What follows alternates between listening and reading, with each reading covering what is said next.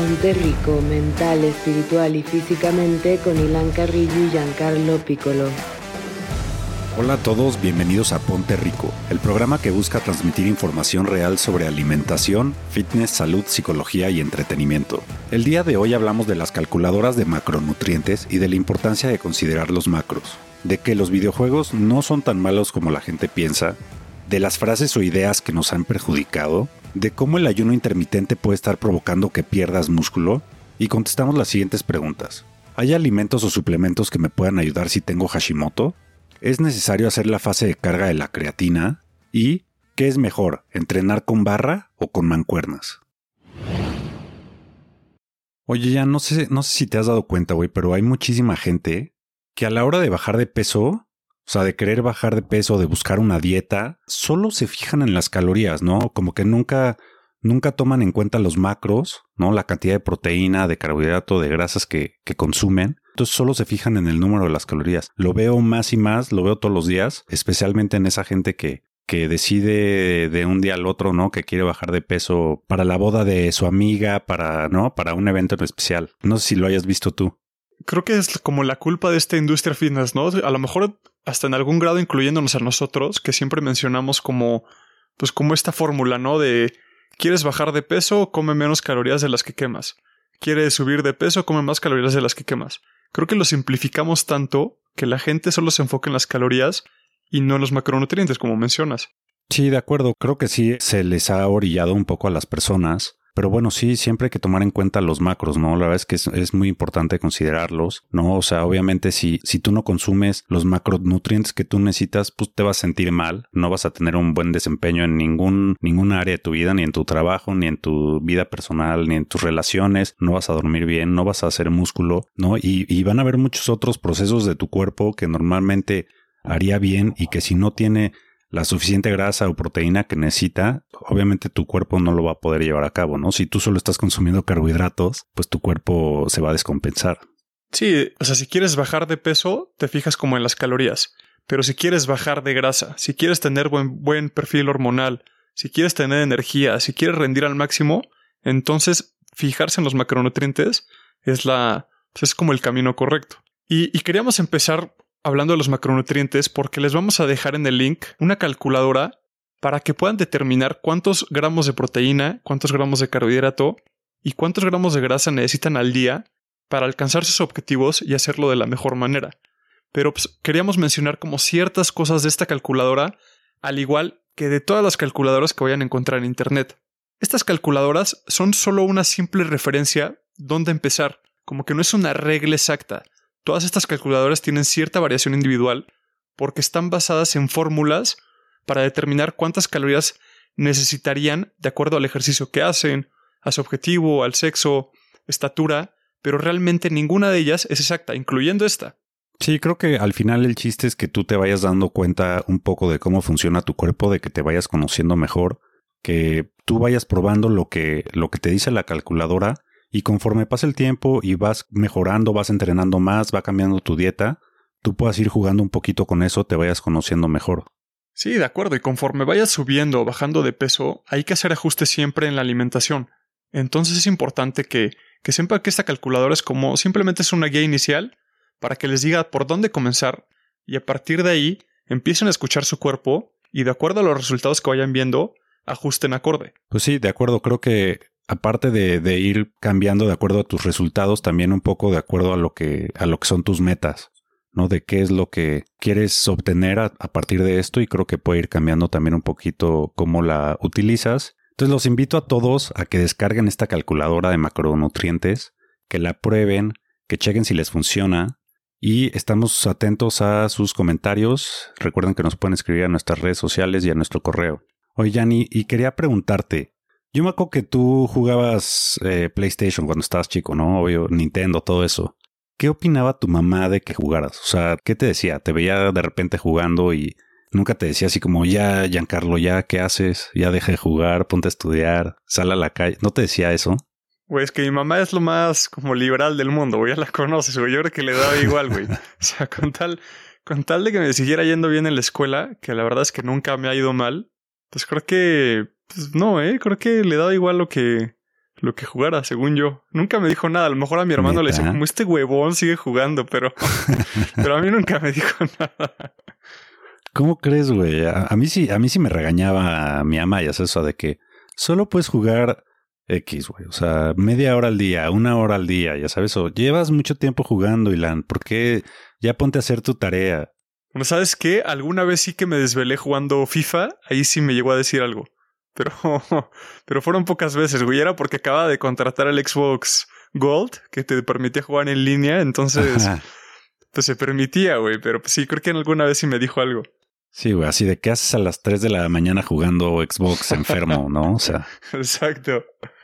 Pero, güey, yo no, yo no entiendo lo de verdad. O sea, yo creo que porque pues nuestros papás no crecieron tanto como con este tema de los videojuegos. Pero bueno, es, es algo muy normal, ¿no? Y estoy de acuerdo, creo que abusar de ellos tampoco es lo indicado. Pero bueno, la, la verdad es que no son tan malos como la gente piensa. Pues creo que es como cualquier otra cosa, ¿no? Creo que hasta el ejercicio utilizado de mala manera, utilizado como para evadir ciertas cosas, creo que puede terminar siendo malo, ¿no?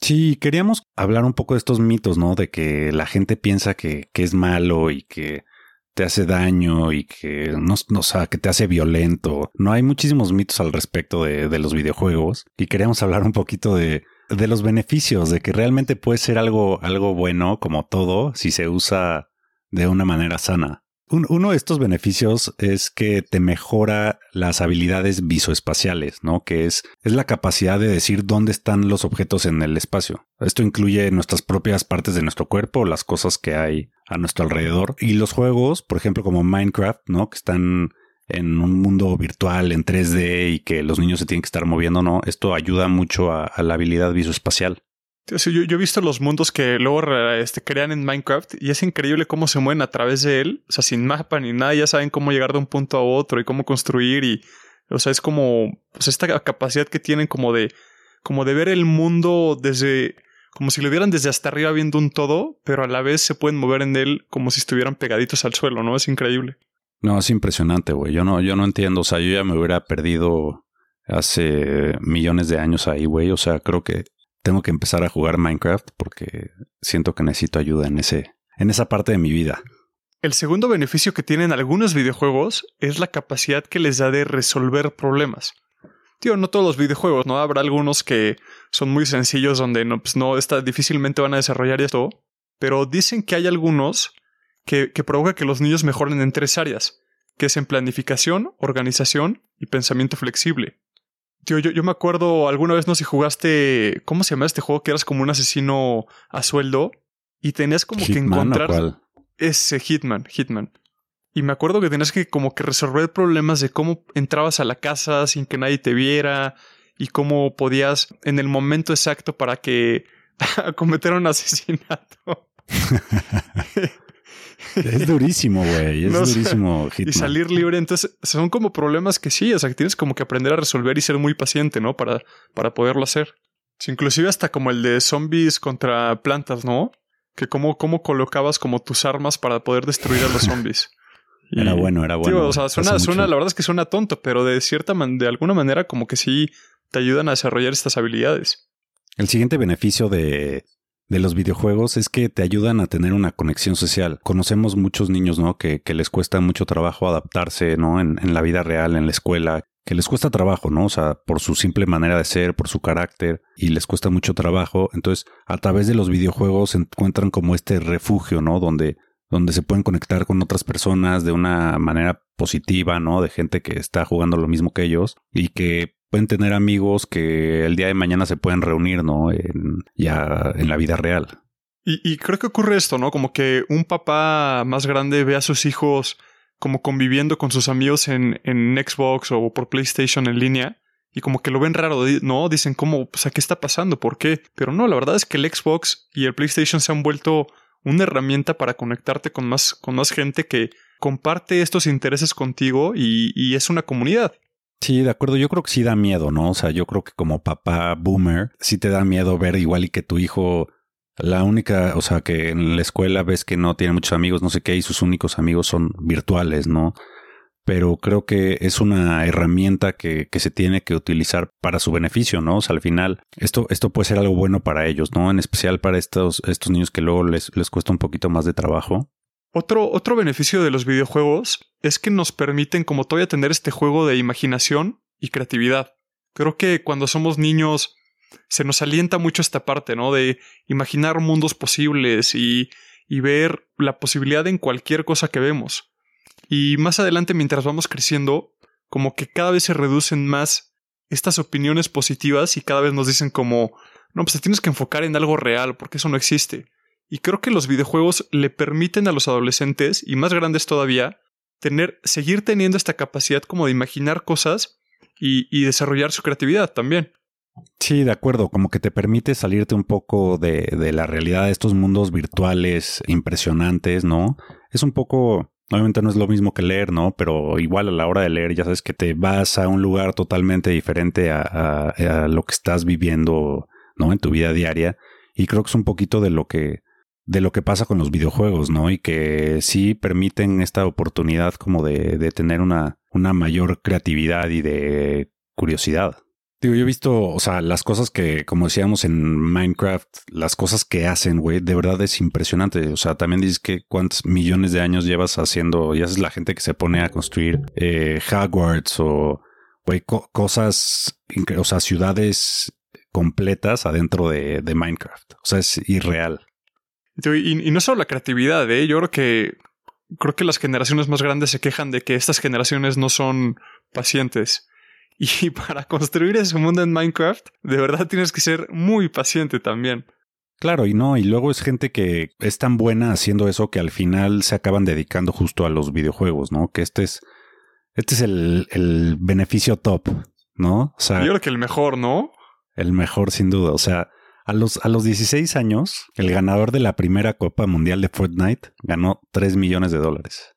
Los otros 99 finalistas ganaron entre 50 mil y 1.8 millones de dólares cada uno ya. Creo que, creo que eso es lo que deberíamos de estar viendo cuando, cuando vemos un niño jugar, podemos decir como, wow, puede ser el próximo ganador de la Copa Mundial de Fortnite. No, y yo, yo, sé que en, en Japón y en Corea se vuelven como rockstars, o sea, como atletas olímpicos en Estados Unidos, ahí son los gamers.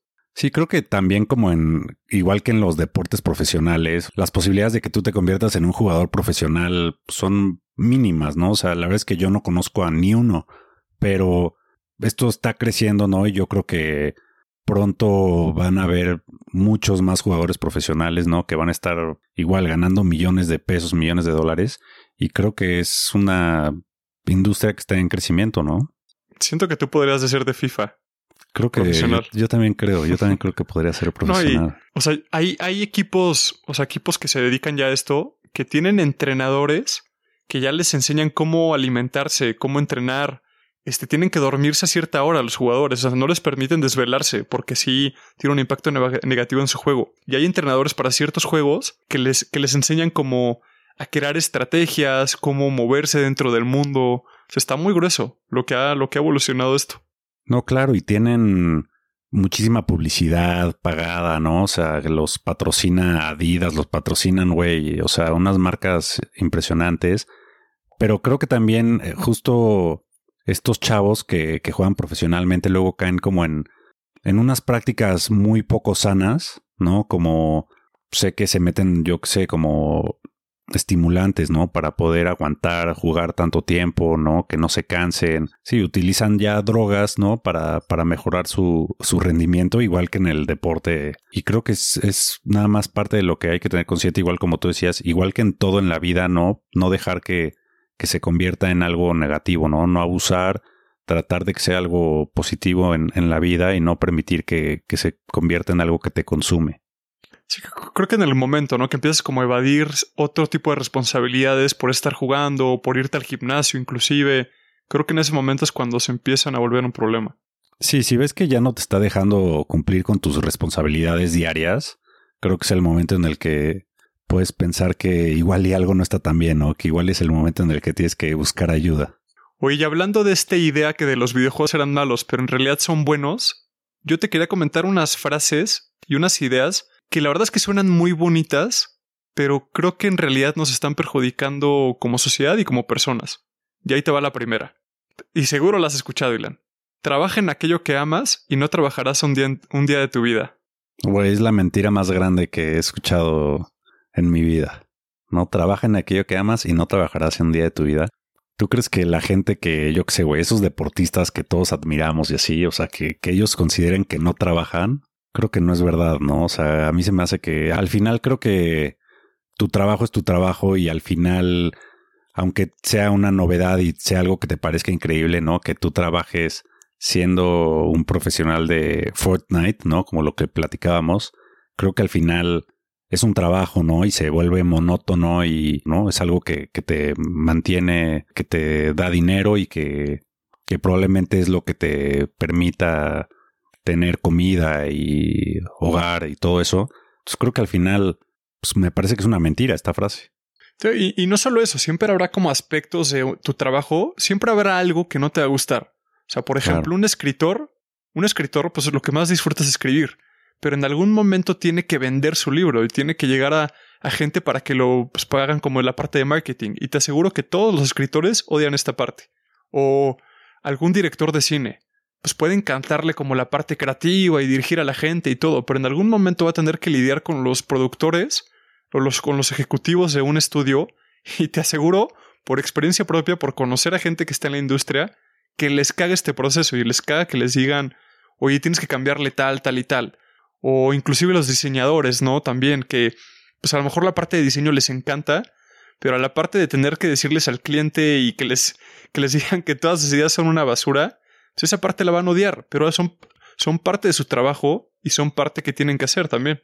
La siguiente frase que te quería compartir, Ilan, nace de este, pues de este speech muy famoso de Steve Jobs, que menciona lo que destacaba era lo siguiente, que dice, tienes que descubrir lo que te apasiona. La única forma de hacer un buen trabajo es amar lo que se hace. Si todavía no lo has descubierto, sigue buscando y no te acomodes. Es esta idea de haz aquello que te apasione. A ver qué opinas de eso. Pues igual que en la pasada, ¿no? Creo que, o sea, al final no, no te puedes guiar por eso que te apasiona, ¿no? No, no puedes o sea, no vas a amar siempre lo que haces. Puedes estar buscando todos los días lo que, algo que te apasione y que ames y que nunca, o sea, creo que al final tienes que adaptarte un poco a, a lo que hay, ¿no? O sea, obviamente tratar de encontrar algo que te guste, que te pueda apasionar, que lo ames, pero también tomar en cuenta de que no siempre va a ser así, ¿no? Que a veces cambiamos, eh, nuestros gustos cambian, que, que a veces hay que adaptarnos y aprender a amar lo que hacemos aprender a apasionarnos por lo que hacemos, por lo que tenemos, ¿no? Creo que, creo que eso es como debería de ser. Claro, sin, sin conformarte. Yo, creo que esta, esta idea de haz lo que te apasione ha destruido a tantas personas, digo, de verdad, más de lo que me gustaría como reconocer. Digo, hay, hay un podcast que me gusta mucho y sabes que lo admiro a Tom Bilyeu, que es uno de los fundadores de Quest. Sí. Y ahorita está en Impact Theory. Y él, él menciona que la pregunta que más le hacen y, generalmente más gente todavía más joven, es cómo encuentro mi pasión, cómo encuentro lo que me apasiona. O sea, por esta idea, tío, yo la veo hasta como medio perversa de que vas a llegar a algún lado en algún momento y vas a decir, ay, güey, ya encontré mi pasión. Pero no, la verdad es que eso no existe. Simplemente eso no existe. No estoy de acuerdo. Aparte, o sea, estas pasiones las creamos nosotros mismos, ¿no? No creo que sea algo que de repente te cae del cielo, ¿no? De, ay, me apasiona ya esto, ¿no? O sea, creo que es algo que vamos construyendo día a día. Sí, vas alimentando, claro, exacto. Exacto. Y vamos, nos vamos encariñando y amando ciertas cosas que nos gustan y que no siempre va a ser así, ¿no? Creo que sí, justo como dices, es, es una tontería pensar que, que vamos a encontrar aquello que nos apasione y más bien encontrar como que esas cosas padres, ¿no? Eh, chiquitas que podemos encontrar en, en, esta cotidianidad que podemos encontrar todos los días. Y hay ciertos estudios que mencionan que la gente donde pues, ya, está, ya encontró un trabajo que le apasiona, entre comillas, tiene tres características, que es la autonomía, competencia y conexión. Autonomía es la capacidad como de controlar tu destino. Entonces es un trabajo donde tú controles como hacia dónde vas. Luego la competencia es ser bueno en lo que haces. Y la conexión es como esta comunidad que hay dentro de ese trabajo o tener como un impacto más grande que tú mismo. Pero pues cómo encontrar algo que te apasiona, tío, en la competencia. Para empezar, o sea, si haces cualquier cosa al principio vas a ser malo. entonces pues, nunca vas a encontrar eso que te apasiona. Simplemente es encontrar lo que te gusta a lo mejor, algo que despierta cierto interés, y mientras más vas trabajando en eso, más te va a apasionar. Digo, así para mí el fitness y el ejercicio, eso se volvió. O sea, algo que me interesaba y entre más lo alimentaba, entre más trabajaba en ello, cada vez me apasionaba más.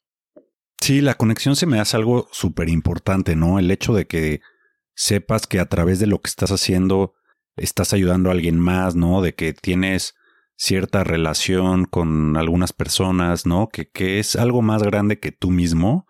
Creo que eso es algo padrísimo, ¿no? Y que sin duda te puede hacer amar más lo que haces, ¿no? O sea, creo que igual y cuando tú empiezas a hacer algo no te das cuenta, ¿no? Igual y de esa conexión que estás teniendo y con el paso del tiempo la descubres y es algo que puedes llegar a, a amar y que te apasione, ¿no? Esta última, Ilan, la quería sacar Tío, no, no quiero meterme como. no quiero meterme al tema de si el aeropuerto está bonito, si está feo, si, si está, funcional o no el nuevo aeropuerto. Que. no lo quería decir. Pero, tío, no, me quería meter en eso. O sea, me quería meter como en la parte de una señora se mete como a, a vender. Creo que ni siquiera eran telayudas, pero pues vamos a llamarle telayudas porque es lo que dijo toda la gente. Y luego en la mañanera llega el presidente y dice, es que así es México. ¿no? Así es México con, con la gente que se mete a vender y, y pues tiene su puestito así. Y no sé por qué, como que esta idea de así es México me hizo reflexionar sobre este tipo de mentalidad y me hizo, me hizo enojar mucho, Ilan.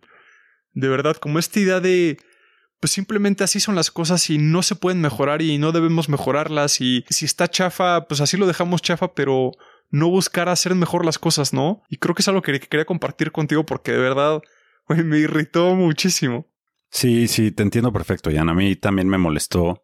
Eh, y ahí, bueno, he escuchado mucha gente defendiendo, ¿no? Ese, ese punto de vista de, de lo que compartió el señor López Obrador.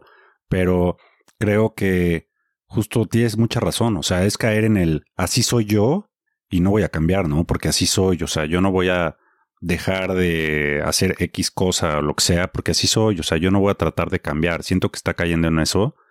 Y eso es una mentalidad muy jodida. O sea, ¿por qué permitir que no esté la señora así? ¿Por qué no tenerla en un lugar mejor, no? ¿Por qué dejar que esté en la informalidad? ¿Por qué no tratar de que tenga un lugar bien, que esté pagando impuestos, no? Ayudarle, que tenga ciertas, ciertos beneficios, tratar de mejorar, justo como tú dices, o sea, no, no caer en el así soy yo y pues ya ni modo y nos jodimos, ¿no? y reflexionar no solo en esta parte de, tío, pues, al final las ayudas no es el problema, es eso que mencionas. Y reflexionarlo como, pues como persona, pues ver en qué estamos cayendo en esta mentalidad a veces, ¿no? A veces creemos que no podemos mejorar porque así somos, pero, o sea, ¿por qué demonios decimos que somos de cierta manera y no podemos cambiar o mejorar las cosas? Siempre podemos cambiar y mejorar las cosas y siempre debemos buscar hacerlo. Y creo que esa es la mentalidad que todos debemos tratar de, pues, de desarrollar. Sí, creo que es muy difícil, ¿no? O sea, como el aceptar, o sea, para empezar, la bronca es eso, como aceptar, ¿no? Que, que hay algo que está mal. Creo que esa es como la resistencia que tenemos a querer cambiar, ¿no? Como, pues así soy yo y pues yo no, como que no quiero ver el problema real como es, ¿no? Porque pues sabemos que todo puede cambiar, ¿no? Sabemos que podemos cambiar, pero siento que al final, pues ese miedo, ¿no? A aceptar que algo está mal, a, dejar de, pues probablemente eso que hacemos nos, nos dé ciertos beneficios secundarios, ¿no?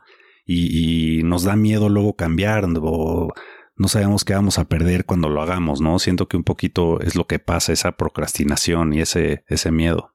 Pero sí, tío, es esta mentalidad, no sé, ojo, tío, tienes toda la razón. Creo que eso es lo que a veces lo que complica a la gente, pero tenemos que, que ver cómo mejorar, cómo cambiar esto, cómo darnos cuenta que así no son las cosas, que siempre lo podemos mejorar y siempre debemos buscar mejorarlo. Y, o si no, nos vamos a tener que conformar con aeropuertos chafas, siendo personas chafas, con gobiernos chafas y todo mal de verdad. Claro, es, es lo que nos merecemos, ¿eh? Realmente creo que es lo que nos merecemos. Si, si aceptamos que así es México, que así somos nosotros, creo que es tratar de cambiar un poco ese chip, de saber que las cosas pueden estar mejor, de que requiere cierto esfuerzo y trabajo, pero creo que sí, sin duda siempre traer ese chip de que podemos mejorar. Tenía que sacar mira contigo, Ilan, gracias. Oye, Jan, ahorita muchísima gente está haciendo el ayuno intermitente, ¿estás de acuerdo? O sea, está súper de moda, conozco muchísima gente, ¿no? En el trabajo, amigos, todos dicen que hacen ayuno intermitente, ¿no? Sí, y pero aparte es como un tema de, de orgullo, ¿no? Llevo 36 horas sin comer un solo alimento, güey. Sí, sí, sí, y, se sienten súper, súper cool, güey. Este, y justo, pues queríamos hablar un poquito de esto, ya que el ayuno intermitente puede provocar pérdida de masa muscular. Tío, sí, en, este estudio que encontramos, los investigadores dirigidos por el doctor Ethan Weiss, cardiólogo de la Universidad de California en San Francisco, observaron a 116 adultos asignados al azar a un grupo de ayuno o a un grupo de control durante un periodo de 12 semanas. Al grupo de ayuno se le indicó que limitara toda ingesta calórica entre las 12 pm y las 8 pm todos los días, mientras que al otro grupo de control comió tres comidas al día y se les permitió tener snacks entre comidas. Y al final del estudio de 12 semanas, ambos grupos perdieron casi la misma cantidad de peso, pero el grupo de ayuno perdió mayor cantidad de músculo. O sea, el músculo era el 65% del peso perdido, cuando normalmente la pérdida de músculo representa solo un 20 o 30% del peso perdido. Esto es importante saber porque la pérdida de músculo al bajar de peso está correlacionada con el aumento de peso posterior, ¿no? El famoso rebote. Tío, ¿y, y, por qué ocurre todo esto? O sea, ¿por qué se pierde músculo al, al ayunar? O sea, comparando al grupo de control contra el grupo de ayuno. Y, y todo parece indicar que se debe a la limitada capacidad del cuerpo para almacenar aminoácidos y promover la síntesis muscular. Creo que lo platicábamos en el capítulo anterior, Ilan, que pues tenemos como, ¿no? La capacidad de almacenar este glucógeno en hígado, o sea, bueno, los carbohidratos, digamos, en glucógeno, en hígado y músculos como también tenemos la capacidad de almacenar ácidos grasos. Pero para almacenar proteína, nuestro cuerpo no puede hacerlo de forma óptima. Por eso la mejor forma para mantener o subir de músculo es consumiendo proteína cada 4 o 6 horas. Por eso pues, tuvieron pérdidas tan importantes los que hacen ayuno intermitente. Oye, Yanni, por ejemplo, ¿tú cómo le haces para, para estar consumiendo esta proteína cada 4 o 6 horas? Yo hago, yo hago cuatro comidas al día. O sea, yo hago mi primera comida la hago a las 6 de la mañana, luego a las 10, luego a las 2 y termino cenando como a las 7. Entonces cada cuatro, seis horas máximo es mi, o sea, como algo de proteína. Ok, y obvio en cada, en cada comida tienes proteína, ¿no? Sí, tío, yo, en, yo tengo que consumir de proteína como entre 160 180 gramos al día. Entonces yo procuro consumir entre 40 y 50 gramos por comida. Sí, luego a mí lo que me gusta es, ahí es donde entran un poquito, en, en mi caso, los, los licuados o estas barritas de proteína, ¿no? Que luego cuando no tienes acceso igual y a una buena proteína eh, de buena calidad, eh, echarte un licuado, ¿no? Una barrita, pues puedes sacarte un poquito del, del apuro. Sí, que luego no es tan sencillo, ¿eh? Consumir proteína cada 4 o 6 horas. Y creo que ahí es una gran herramienta. Y, tío, y mencionar del ayuno que puede ser una gran herramienta para otras cosas, pero yo creo que para perder peso definitivamente no es, no es lo ideal. O sea, creo que tiene otros beneficios que no son físicos. Sí, creo que al final, como con todas las dietas, pasará el tiempo y se darán cuenta que no era, no este milagro que todo el mundo pensaba que era, ¿no? Pero bueno, esto tomará unos años probablemente, Jan. De acuerdo. Antes de pasar a las preguntas, recuerden que pueden descargar las guías gratuitas sobre la dieta keto, entrenamiento resistencia o si quieren saber más de calorías y macronutrientes. También recuerden que ya tenemos la calculadora macronutrientes, donde pueden determinar cuántos gramos de proteína, grasas y carbohidratos necesitan al día. Y si tienen alguna pregunta, no olviden mandárnoslas al correo info.ponterrico.com o a nuestras redes sociales. Y la primera pregunta nos las manda Patricia Morales. ¿Hay alimentos o suplementos que me puedan ayudar si tengo Hashimoto? Muy buena pregunta. Creo que antes que nada hay que explicar un poquito qué es la enfermedad de Hashimoto, que es un trastorno autoinmune que afecta a la glándula tiroides. Y esta, la tiroides es una glándula que produce hormonas que ayudan a regular muchas de las funciones del cuerpo. Y esta enfermedad da como resultado una reducción en la producción de estas hormonas, ¿no? Y te da hipotiroidismo, es una enfermedad súper común. Es muy, muy, muy común en las mujeres. Muchísimas mujeres no saben que tienen esta enfermedad o que tienen hipotiroidismo. Por alguna otra razón van al doctor y les hacen pruebas y se dan cuenta de que tienen Hashimoto's. Y, y muchas veces ni no te das cuenta, ¿no? Como que no tienes esta, estos síntomas tan notorios, ¿no? Para que te des cuenta, pero sí es algo muy, muy común, Jan. Tío, sí, de acuerdo. Yo me, yo me acuerdo, pues hace poco le diagnosticaron a la novia de mi hermano justo esta enfermedad, del Hashimoto, y pues empezó como, pues a problemas para poder perder peso, se sentía un poco cansada, y creo que los, los tips que les vamos a recomendar fueron también como medio basados en la experiencia que ella tuvo y en las recomendaciones que le dieron, que es una dieta libre de gluten, una dieta sin azúcar, dieta paleo es recomendable, dieta sin cereales, sin lácteos, una dieta de bajo índice glucémico y ya como que quitando todas estas partes de la dieta, el tratamiento primario es el reemplazo de la hormona que produce la tiroides, para normalizar como el metabolismo y ciertas funciones que regula esta hormona. Yo, por ejemplo, ya que tengo Hashimoto's, me he dado cuenta que el gluten sí me afecta un poco, ¿eh? O sea, sí, si le bajo al consumo de gluten o lo elimino, sí me siento mejor. Y justo encontramos una encuesta de 2.232 personas que tenían Hashimoto, que el 76% de los encuestados creía que era sensible al gluten y estos encuestados decían que tenían estreñimiento, diarrea, calambres, hinchazón, náuseas y otros muchísimos síntomas, o sea, de reacción al gluten. Y de estos mismos encuestados, el 88% dijeron que cuando trataron de hacer una dieta sin gluten, se sintieron mucho mejor y que tuvieron mejor digestión, mejor estado de ánimo, mucho mejor nivel de energía y que tuvieron reducción de peso. Oye, quitando todos estos alimentos, Ilan, ¿hay algún suplemento que les pueda ayudar? Pues por ejemplo, la ashwagandha, que ahorita está muy de moda, que es un adaptógeno, sí se ha visto que ayuda a bajar un poco el TSH, que es la hormona estimulante de la tiroides. Y pues que sí, te puede ayudar a mejorar un poco estos niveles, ¿no? Pero creo que sí es muy importante que se cheque con un doctor, ¿no? Antes de consumir cualquiera de estas cosas, que vayas con tu endocrinólogo, con quien sea que te esté checando este tema y que le comentes, ¿no? Si quieres probar algún suplemento, creo que no, no es algo que deba reemplazar la medicina normal, ¿no? Si tomas eh, Eutirox o alguna medicina para reemplazar esta hormona. Creo que esto no lo tiene que reemplazar y siempre hay que tener cuidado, ¿no? Porque hay muchas medicinas que pueden como afectar un poco la, tiroides, ¿no? A mí me pasó que hay una medicina que me gustaba tomar para dormir que se llama Plantival, que tiene valeriana y que tiene melisa. Y yo me la tomaba normalmente y ya después me di cuenta que el melisa es malísimo cuando tienes Hashimoto's o cuando tienes hipotiroidismo, ¿no? Entonces me la dejé de tomar y me di cuenta de casualidad, ¿no? La verdad es que sí es importante cuando con, con, temas de la tiroides hay muchísimas cosas que pueden estar afectándola, ¿no? Y que no sabemos. Entonces, como que siempre que si quieres usar algún suplemento, alguna cosa, creo que sí es muy importante que lo, que lo comenten con su, con su doctor tratante. Oye, Jan, la segunda pregunta es, ¿es necesario hacer la fase de carga de la creatina? Nos la manda Raimundo Sánchez. yo, yo me acuerdo cuando compré creatina por primera vez, que, creía que esto era como una forma de venderte más creatina, ¿no? Y lo peor de todo es que sí, sí lo utilicé, sí utilicé la técnica. y pues en qué consiste esta, esta fase de carga de creatina, ¿Qué es lo que te dicen que tienes que hacer, ¿no? Según los, los que te venden los suplementos. Que es una fase durante los primeros 5 o 7 días, cuando compras tu creatina, donde tienes que suplementarte hasta 20 gramos. Normalmente la gente se suplementa con 5 gramos al día. Entonces, lo que haces estos 5 o 7 días es comer cuatro veces más para sobresaturar los músculos. Y debido a que la creatina es segura, pues realmente consumir esta dosis más alta pues no es dañino, no pasa nada. Y se supone que reduce el tiempo entre la suplementación y la obtención de resultados.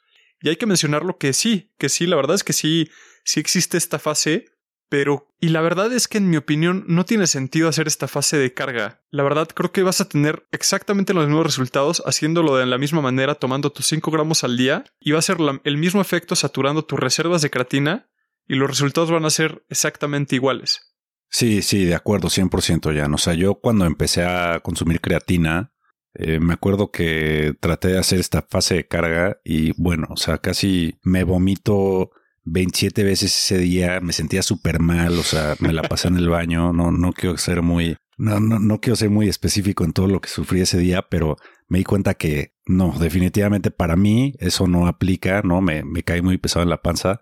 Ya ahorita me puedo echar mis 5 gramos sin ningún problema, Pero sí, al principio la pasé muy, muy mal. Ya me acuerdo que te conté, eh, regalé mi creatina, o sea, estaba tristísimo. Y sí creo que no hay necesidad, ¿no? O sea, a ver, si lo quieres hacer está bien, pero si llevas toda tu vida sin consumir creatina, ¿qué más te da cinco o siete días más, ¿no? O sea, que, que va a estar consumiendo cinco gramos. O sea, creo que no pasa absolutamente nada. Pero bueno, si, si lo quieren hacer, creo que pues está muy bien, ¿no? Se ha comprobado que sí sirve y pues, va a reducir tu el tiempo nada más, ¿no? Pero realmente, igual que tú, creo que no es algo necesario.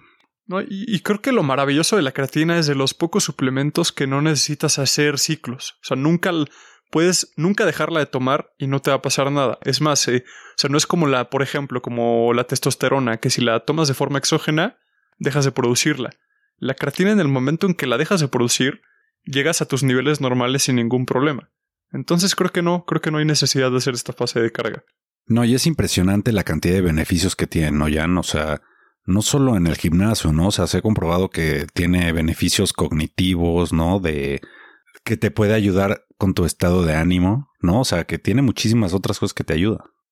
Sí, justo, justo que mencionas ahorita lo de los beneficios cognitivos, parece haber, todavía, tío, no quiero poner ningún estudio porque no lo tengo a la mano, parece haber este, evidencia de que necesitas tomar hasta 10 gramos de creatina al día para cosechar los mejores beneficios cognitivos. Tío, todavía no quiero asegurarlo, pero parece haber evidencia de eso. No, mi estómago no va a estar contento ya. ¿no? a ver, Jan, la tercera pregunta es, ¿qué es mejor, entrenar con barra o con mancuernas? Esta pregunta nos la hace Pedro Sánchez creo que aquí siempre caemos todos, ¿no? Con, pues creo que todos los entrenadores y todos que quieren venderte una idea de que, pues de que entrenar con ciertas herramientas, ciertos como técnicas siempre es mejor que la otra, ¿no? Pero pues no, en realidad es que son herramientas y las dos tienen grandes beneficios que vamos, podemos platicar ahorita, pero pues la verdad, lo mejor es cosechar lo mejor de los dos mundos y, las dos utilizarlas en tu entrenamiento. Sí, de acuerdo. Creo que justo como tú dices, hay beneficios para cada uno, ¿no? O sea, yo me doy cuenta que, por ejemplo, con la barra puedo cargar más peso que con las mancuernas y con las mancuernas a veces necesito otras cosas que con la barra no puedo hacer, ¿no? Como esa estabilidad en ambos brazos, ¿no? A la hora de hacer un bench press o cualquier ejercicio realmente. O sea, necesitas cierta estabilidad que con la barra a veces no es tan necesaria. Sí, y entrenar con barra, pues obviamente le puedes cargar mucho más peso, como mencionas. Creo que solo entrenar con barra lo que ocurre es que generalmente utilizas más un lado que del otro y puede generar como desbalances. Entonces ahí es donde entra, pueden entrar las mancuernas, que para eso son una maravilla. Y otro pro de las mancuernas es el rango de movimiento que tienes. No sé, haciendo un bench de pecho, pues genera, pues ya cuando llega la barra, pues cuando llega tu pecho, pues ya ahí murió el movimiento pero con las mancuernas puedes llegar todavía mucho más abajo. Y mencionando lo de los desbalances, creo que las mancuernas ahí es donde entra pues, de manera perfecta como el entrenamiento unilateral, donde haces primero un brazo y luego el otro y ves de qué lado eres más fuerte, de qué lado puede haber como más desbalance, puede haber este, mayor inestabilidad, y ahí es donde puedes como corregir ciertos desbalances que hay en tu cuerpo. Pues, para eso sirven las dos. Sí, hay ciertos ejercicios que no puedes realizar con la barra, ¿no? Por ejemplo, si quieres hacer flies de pecho, ¿no? Por ejemplo, o sea, no, no, no hay manera de hacerlo con, con una barra. Y así hay varios ejercicios. Creo que, como dices, creo que lo mejor es cosecharlo lo mejor de cada uno. Sí, de acuerdo. Y, pues nunca vas a poder cargar lo mismo en mancuernas que con una barra, ¿no? Siempre la barra la vas a poder cargar mucho más. Y para ejercicios como remo, para presas de pecho, de hombro, pues creo que pues no hay mejor herramienta para subir de fuerza que hacerlo que con barras. eso sí, si nada más tuviera como la opción de elegir una o la otra, chance y sí me iría por las mancuernas. Creo que son un poquito más versátiles. Creo que hay, tío, como mencionas, pues hacer laterales para hombro, creo que hacerlos con barras está muy complicado. Entonces, creo que si solo tengo una opción de utilizar una de estas herramientas, creo que sí me iría por las mancuernas, como por la versatilidad que tienen. Pues muchísimas gracias a todos por escucharnos. Recuerden seguirnos en Spotify, Apple Podcast, Google Podcast, Amazon Music o en su plataforma de audio favorita. No olviden darnos cinco estrellas en Spotify y en Apple Podcast. Nos vemos este viernes. Pónganse ricos. Si les gusta nuestra información, visiten ponterrico.com y chequen todas nuestras guías gratuitas. Tenemos guías para descubrir si la dieta keto es la indicada para ustedes, subir de músculo, perder grasa o simplemente estar un poco más sanos. Todas las guías son gratis, así que diríjanse a ponterrico.com. Y no olviden recomendarnos con familiares y amigos. Hasta la próxima, Ponte Rico.